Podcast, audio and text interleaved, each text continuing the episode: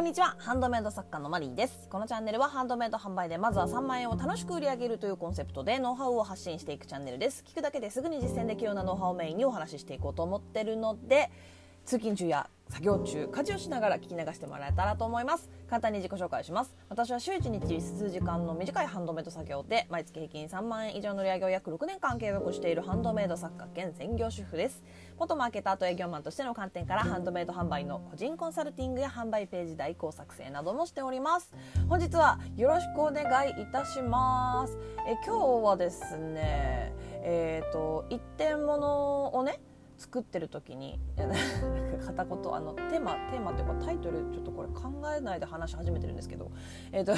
質問質問に答えますね。あのね一点物を作ってる時にその作ってる最中に欲しいって言われた時どうしどうするっていう、えー、ご質問ですね。ちょっとご質問の方を先に読ませていただきます、えー、一点物制作中お迎えしたいとの声をいただいた場合専用出品などをしますか？以前お声がけしてくれた方の専用出品を出したところあの商品欲しかったんだけどなとメッセージをいただき悩んでいます。ということで、えー、ご質問ありがとうございます。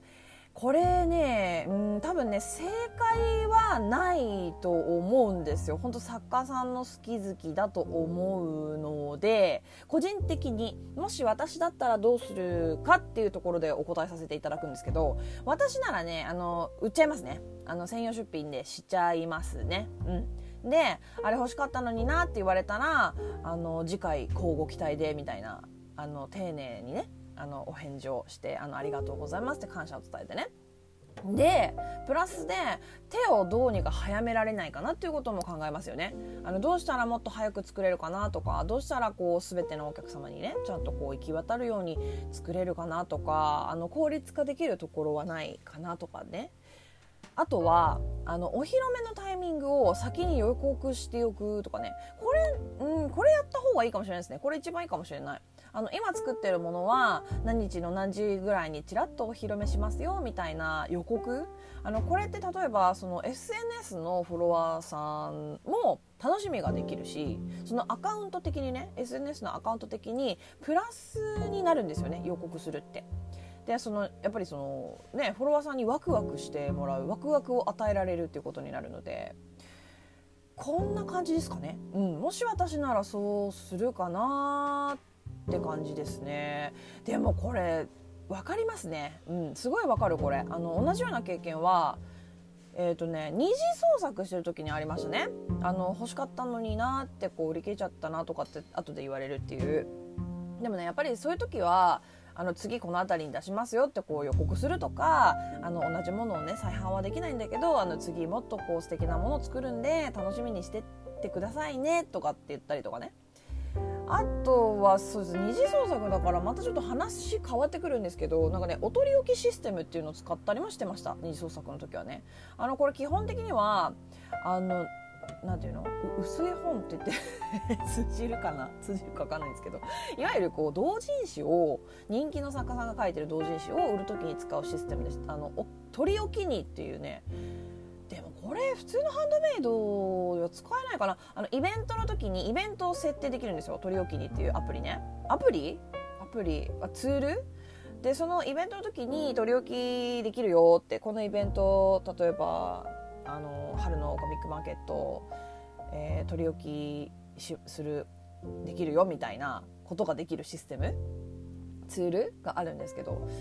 でもそうだなこれ一次創作には使えないか。ミンネとかクリーマーとかでは使えないけどあのイベント出る時は使えるんでもしねあのそういうことがイベントに出る時あの例えばデザフェスとかそういうのに出る時はこれは使えますよね。あの本当にあの欲しい人は取り置きますよ来てくれる人は取り置きますよ。でも何時にえ何時までに来なかったら開放しちゃいますよとかってそこまで設定できるやつがあるので、まあ、これはちょっとイベント向きの話なんであれなんですけど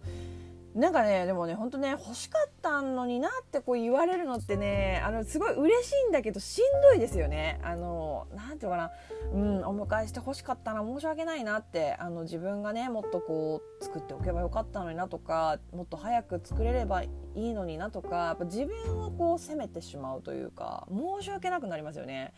でもねこれねしょうがない、うん、これはしょうがない。自分を責めないでくださいね。これね。多分本当ななんだろうな。本当自分が悪いみたいな感覚になっちゃうと思うんですけど。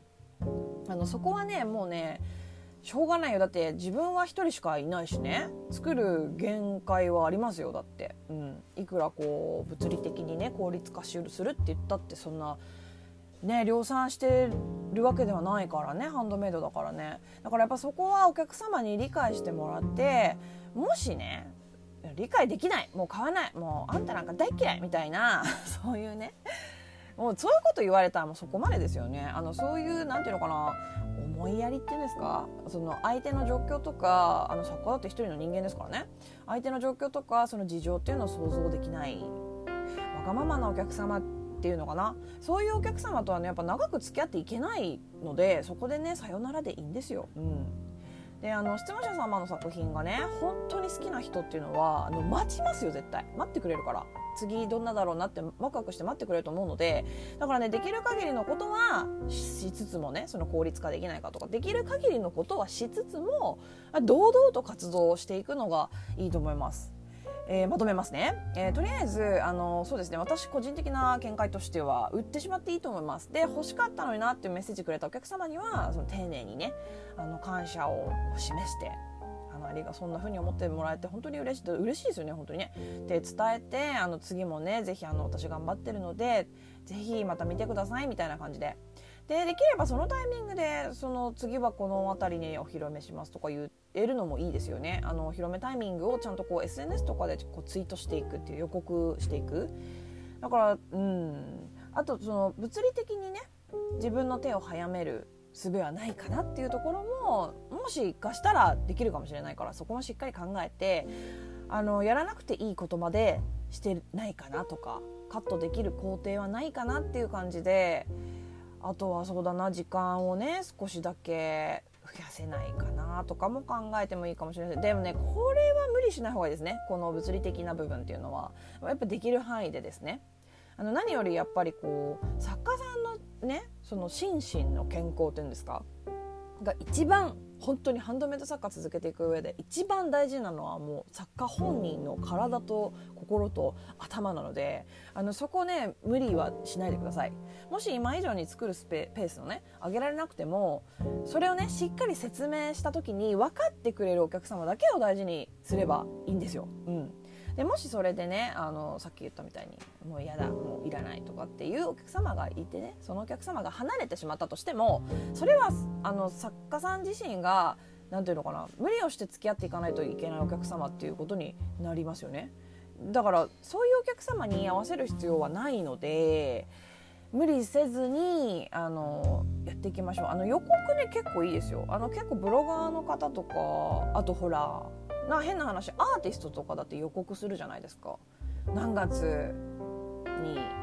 新発表あるよみたいなあの YouTuber さんとかもなんか重大発表明日重大発表しますみたいなねなんかそういう感じで作家さんもあのエンターテイナー的なね作家さんもこうフォロワーさんを楽しませるようなあのなんだろうなちっちゃいことでもワクワクがあると毎日って楽しくなりますよね。なんて言ったらいいのかな例えばこうだからもうそういうことですね。私が好きな YouTuber さんが明日重大発表って言ったらなんかワクワクするしドキドキするし、まあ、悪いことの場合もあるけどさ。大抵はいいことですよね、うん、そういうこうエンターテインメント的な感じでねあの SNS を運営していくっていうのもあのすごくいいですよ。あのじらしてるとかそういうのじゃなくて楽しんでもらえると思うのでちょっとねその辺りも考えてやってみてください。ということでえ今日はここまでになります。えどんなご質問にもお答えしていきますので Twitter の質問箱やスタンド FM のレターなどでお気軽にご質問を送ってもらえたらと思います。もしまた聞いてみたいなと思っていただけましたらフォローやいいねをしてもらえると励みになります。以上お聞きいただきありがとうございました。ではまた次回お会いしましょう。さようなら。